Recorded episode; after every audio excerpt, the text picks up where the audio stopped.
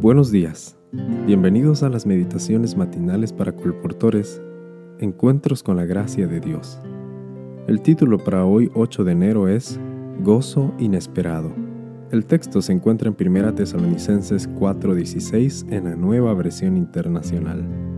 El Señor mismo descenderá del cielo con voz de mando, con voz de arcángel y con trompeta de Dios, y los muertos en Cristo resucitarán primero. Un día, una colportora sintió el impulso de entrar en un edificio público.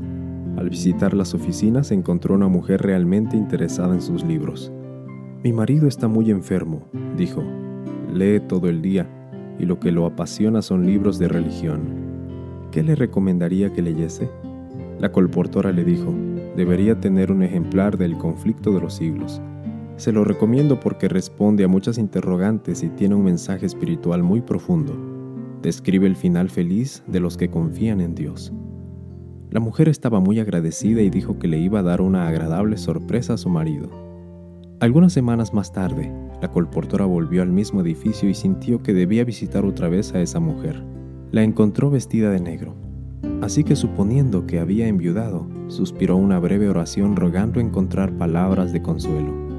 No obstante, notó que la mujer no estaba deprimida, sino animosa.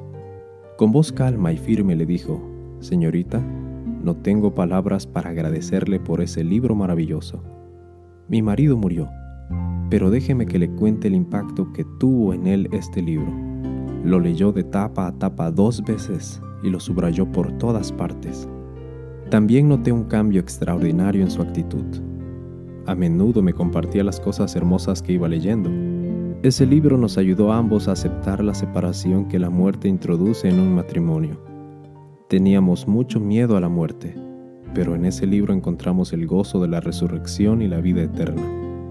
A continuación agregó, mi marido murió con la Biblia y el conflicto de los siglos entre sus brazos. Como señal de respeto, puse esos libros en el ataúd junto a él. Le cambiaron la vida y le dieron paz y confianza. El cambio de su actitud hacia la muerte me ayudaron a sobrellevar toda esta situación. Querido hermano, piensa por un momento. Esos dos libros están allí en el ataúd con este hombre, pero cumplieron el divino cometido de sanarle el alma y traerle confianza en las divinas promesas.